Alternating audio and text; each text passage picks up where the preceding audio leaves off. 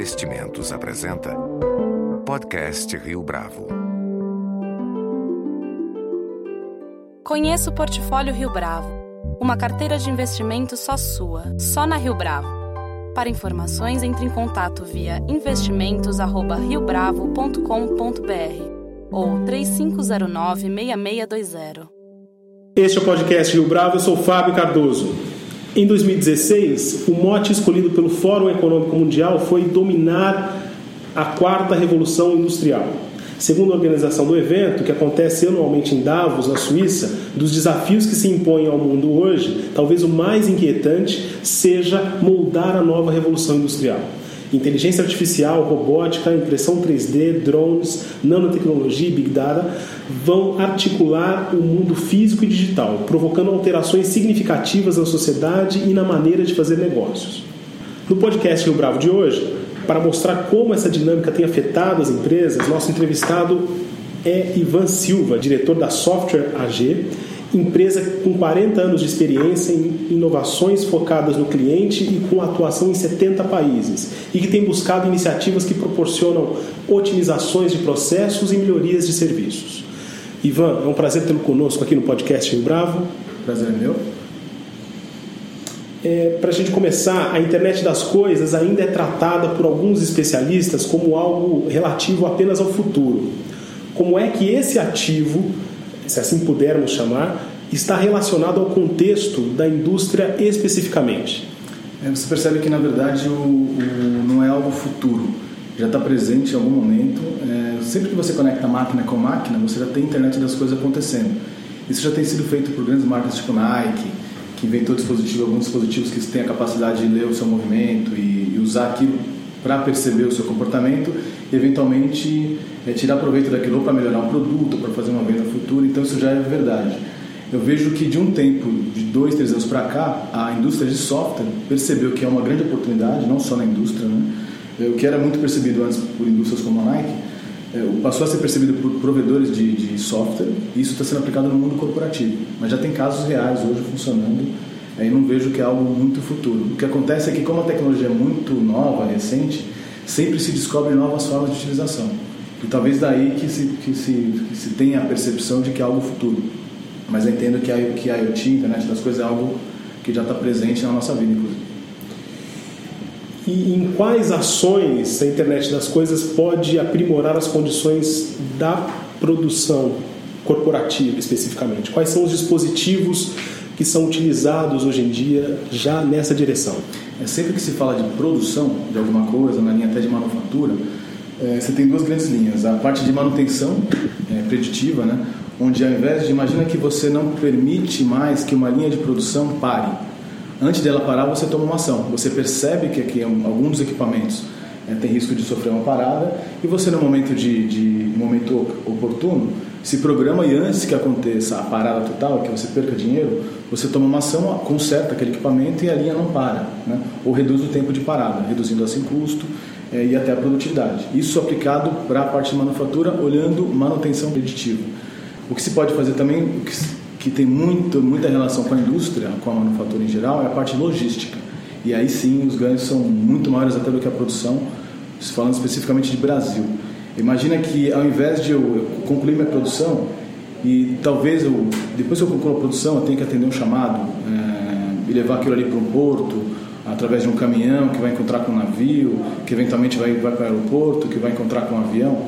E nem sempre essas coisas estão muito casadas, muito relacionadas. Eu, eu faço uma etapa da entrega, que é o caminhão, chego no porto, é, a infraestrutura não está pronta para me suportar. Então eu perco dois, três, quatro dias no porto com alguma grande, é, um grande material parado. Isso significa dinheiro para a indústria. Então quando você aplica a IoT, internet das coisas, no contexto logístico, você pode, por exemplo, garantir que todas essas fases vão ser feitas na sequência correta, no tempo correto, gastando menos dinheiro e fazendo com que o seu produto chegue na ponta de forma mais rápida. Agora, Ivan, como é que a manutenção preditiva ela pode auxiliar as indústrias dos mais variados setores? É, vou citar alguns exemplos, algumas indústrias. Né? É, especificamente no Brasil, isso tem sido bastante utilizado, é, pensando em manutenção preditiva, em lugares muito remotos. No Brasil você tem, óbvio, os grandes eixos, as capitais, mas tem locais muito remotos onde demora um atendimento. Você imagina num, num local muito remoto no Brasil, norte, nordeste, por exemplo, onde você, ao invés de deixar acabar uma luz e você demorar muito tempo para identificar, porque não, não se tem tanta tecnologia para identificar qual foi o problema que ocasionou, é, de repente, o rompimento de um fio, alguma coisa que ocasionou a falta de luz num território muito grande, é, o, que o que se tem feito, já é caso que acontece hoje no Brasil, né? É, são drones que vão monitorando esses, esses grandes postes, né? drones que ficam toda hora passeando entre os postes, fotografando e mandando esse, esse, essa, essa quantidade de fotos para um sistema que é baseado em algoritmo que fica processando uma série de fórmulas e percebe quando há diferença na imagem. Então, quando se há diferença na imagem, ele passa por um outro processo mais detalhado de, de, de comparação. O que, que mudou a imagem? Ah, tem um fio que está rompendo, por exemplo. Se você percebe que tem um fio que está rompendo e não rompeu ainda, você vai fazer a manutenção preditiva por quê? Você vai disparar a ação, vai disparar que um carro da concessionária vá até aquele local e faça a manutenção desse fio, por exemplo, antes que aquilo ocasione uma parada, uma perda. Né? Isso se, se, economiza muito dinheiro para o país, é, para indústrias em geral que estão em torno daquela região, né? e até a impressão que se tem da concessionária que está fornecendo é, a luz né, naquela região mais remota. Esse é um exemplo clássico aí de manutenção preditiva que tem sido aplicado no Brasil. Tá? Essa mesma regra que eu citei aqui de companhias de energia elétrica com drone é aplicado também para outros é, segmentos na linha de abastecimento. Tá? É por isso que a gente sempre fala que é dinâmico e que dá para identificar. Toda hora você descobre a possibilidade de aplicar a internet das coisas em alguma indústria diferente. Na área de no setor de serviços também é possível isso? No setor de serviços também, por quê? É, imagina que é, geralmente a empresa que presta serviço de manutenção desses postes, ela é uma terceirizada. E essa empresa também está disposta a investir junto com a concessionária para que se identifique de antemão qual é o problema. Quando você identifica de antemão, você não precisa de tantas viaturas, tantos carros ali, tantos funcionários. Né? Você, pode, você pode movimentar funcionários. Eu nem falo aqui da redução de quadro de funcionários, isso acaba nunca sendo o objetivo. Né? Mas você pode reduzir e até aumentar o nível da, da capacitação do seu pessoal para fazer essas, essas análises, é, não no campo diretamente. Pode fazer numa área específica e você vai no campo com a ferramenta adequada, no momento adequado, antes aquilo dê problema.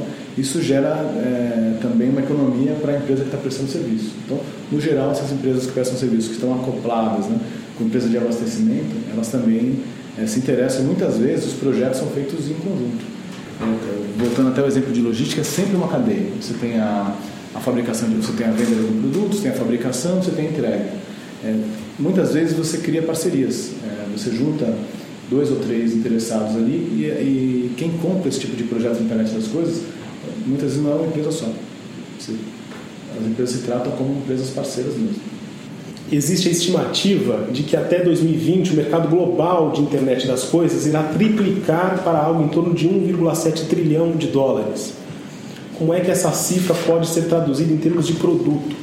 Já existem casos reais, mas imagina que todos os portos de navio é, tudo que é infraestrutura marítima, é, eu creio que em 2020 já vai estar sendo suportado por internet das coisas. Imagina o volume do que é transacionado através de portos, é muito, muito alto. Se você pegar um país como o Brasil, por exemplo, que tem estradas lotadas de caminhão, tudo isso passará a ser monitorado pelo conceito da internet das coisas, com GPS, vendo a geolocalização, velocidade, é, se tem risco de, de, de aferir alguma, afetar algum material que está sendo transportado, risco de segurança. Então, tudo vai passar a ser monitorado o próprio motorista. Então, é, não, não vai ter nada que não vai estar conectado. É isso que se acredita que esse é o estado que a gente vai estar em, até 2020. Algumas instituições, como o Gartner, por exemplo, é, que olham esse mercado, acreditam que esse número pode até aumentar. Né? Parece um número muito alto, mas pode até aumentar é, para 2020. Tem-se a impressão de que o cenário da internet das coisas ele é bastante dinâmico. Ele é muito dinâmico, aliás. Como é que a Software AG tenha, tem se preparado para oferecer um produto mais é, ativo ou tão dinâmico assim para as empresas? É, eu vejo o seguinte, sempre que, eu até comentei, né, que sempre que se fala de internet das coisas, e sempre que se vai um cliente e se entende um pouco do desafio do cliente do outro lado, você acaba des descobrindo que dá para aplicar a internet das coisas em, coisa, em, em alguma situação nova. Né? Eu tenho, tenho um caso recente de uma, imagina uma siderúrgica, é onde nós estávamos conversando, discutindo a internet das coisas numa linha de logística de manutenção preditiva e veio uma ideia de se fazer reconhecimento de materiais através da internet das coisas. Imagina se utilizar uma câmera para fazer o reconhecimento de um material. Então, o reconhecimento que é feito por pessoas humanas, que está suscetível a erros e tem tem um volume de grande, de volume muito pesado, muito grande de dinheiro é, nesse reconhecimento de material e acabam acontecendo erros, você transfere para uma máquina fazer esse reconhecimento através de dispositivos simples e consagrados, como a câmera, que já é usado há bastante tempo, isso está resolvido e é relativamente barato. Então imagina que através da leitura de uma câmera você pode aplicar o conceito de internet das coisas para reconhecer o material e assim reduzir até o esforço humano e, o, e, o, e a quantidade de erros. Eu acho que daí dessa imagina que nós trabalhamos com a internet das coisas todos os dias. Mesmo assim você se depara com situações onde você nunca viu um caso semelhante e numa conversa você acaba descobrindo a possibilidade de aplicar a internet das coisas em situações completamente novas. Daí talvez o dinamismo é, desse tema de forma geral. Como é que esses recursos, esses novos recursos, eles podem vingar no Brasil, que é um país que não necessariamente está na fronteira da inovação tecnológica? Há uma preocupação, inclusive, de algumas entidades em relação à defasagem que o Brasil vai estar em relação a outras nações no tocante a essa quarta revolução industrial. É, como é que a gente pode pensar a atuação do Brasil, ou a situação do Brasil, no caso, nesse cenário? É o que nós percebemos. A Software é uma empresa alemã, né? então a gente acaba conhecendo muito do contexto Europa. Né? É, imagina que o maior, mercado, maior mercado nosso, e todas as empresas semelhantes à nossa, é, acaba sendo a América do Norte, Estados Unidos e Canadá. Mas muita coisa é desenvolvida na Europa, que é exatamente o nosso caso. Na Europa, a internet das coisas é muito difundido na indústria, porque lá se briga muito por margem, a competitividade é muito alta. É, é um cenário completamente diferente do Brasil. Então você pega a Europa, que tem um contexto industrial sensacional, as margens são baixas, cada vez mais baixas por conta da concorrência, e ali a internet das coisas é muito aplicada ali, para se buscar essa pequena diferença de margem que vai dar um ganho substancial para cada indústria naquela região, falando de Europa como um todo. Os Estados Unidos é mais venda, então ele cria alguma coisa, fabrica na China, fabrica em alguma outra parte do mundo, você percebe que a, a, internet das coisas está mais aplicada no varejo, isso na região de América do Norte, Estados Unidos e Canadá. Então você já percebeu uma diferença entre Europa e entre Estados Unidos, entre América do Norte de uma forma geral. Aqui no Brasil, é, não vou nem estender para a América Latina, mas especificamente de Brasil, o contexto é muito na linha de logística. Quando você fala de logística, é isso que eu comentei. É, imagina os portos. Você percebe hoje no Brasil, não, é, não é difícil encontrar navios dois, três dias parados, ou você chegar com uma mercadoria no porto e não ter onde, onde armazenar essa mercadoria ou você ter problemas de manifestação, problemas de estradas, caminhões não chegam a tempo, tem lugares muito remotos, aí, é muito difícil o transporte. Então, no Brasil, a internet das coisas é muito, muito aplicada em logística. É ali que as empresas têm investido mais, é ali onde se acredita é, que a gente vai ter mais sucesso é, aplicando a internet das coisas. Então, é a mesma, a mesma ideia de internet das coisas, mas com um uso completamente diferente. Europa numa linha de mais de manufatura e indústria, é, América do Norte numa linha mais de venda mesmo, experiência do cliente, e aqui no Brasil uma linha mais voltada para a logística. Qual é o impacto da internet das coisas em relação ao capital humano, pensando também no Big Data? Qual será o perfil dos colaboradores empregados nessa, é, nesse contexto, nesse ambiente de alta sofisticação tecnológica? É, o que, que eu imagino? Eu acho que diferente de outras disciplinas, a internet das coisas requer uma experiência é, para se trabalhar com, com, com esse tipo de, de, de, de, ativo, né? internet das coisas. É, antigamente, quando você falava de um profissional de TI, você associava muito, ah, ele conhece infraestrutura, ok. Esse outro, outro perfil conhece desenvolvimento, ok. E tinha uma diferença ali, desenvolvimento e infraestrutura, depois essas coisas começaram a se juntar, e você percebe um, um, um profissional né, de TI muito mais dinâmico, ele consegue jogar bem em todas as áreas, ele conhece infraestrutura, conhece desenvolvimento, ele conhece a interação com o usuário através de recursos web. Né? Agora, quando você fala de internet das coisas, é, fala-se muito, muito de integração, que é um tema muito antigo, já muito, muito resolvido em muitas das companhias, e fala-se muito na separação completa do que é hardware do que é software. Imagina que empresas de software, como a Software AG, ela está ligada na parte de software, pura e simplesmente, da, da ideia toda da internet das coisas. E, e, tem outro tipo de empresa trabalhando com hardware. Que hardware são esses? A tal câmera que eu comentei, é, já está resolvido faz tempo, essa parte física. Esses sensores nessas máquinas que ditam a quantidade de quilômetros que um, que um caminhão já rodou, é, o quanto de combustível aquele, aquele, aquele caminhão tem, é, a posição através de um GPS. Repara, há uma diferença muito clara do que é hardware do que é software. O que a gente percebe é que o mercado que antigamente era muito separado e depois se juntou, todo mundo fala de tudo, está separando de novo. Então está ficando muito claro quais são os profissionais de software e quais são os profissionais de hardware. uma linha muito mais de especialização. E como a internet das coisas, apesar de ser alguma coisa nova, é, com grande potencial para o futuro, inclusive, é, ele depende de conhecimentos de coisas que já estão aí há muito tempo, que é o caso da integração. Então, dificilmente você, não, não acredito que você vai conseguir, é, profissionais entrando no mercado vão conseguir atuar com a internet das coisas de forma muito, muito rápida. Eu acredito que você dependa da experiência é, de pessoas que já estão ligadas e já perceberam essa evolução e que vem acompanhando isso no mercado há algum tempo, né? para que você consolide todas essas coisas e aí sim ofereça a internet das coisas.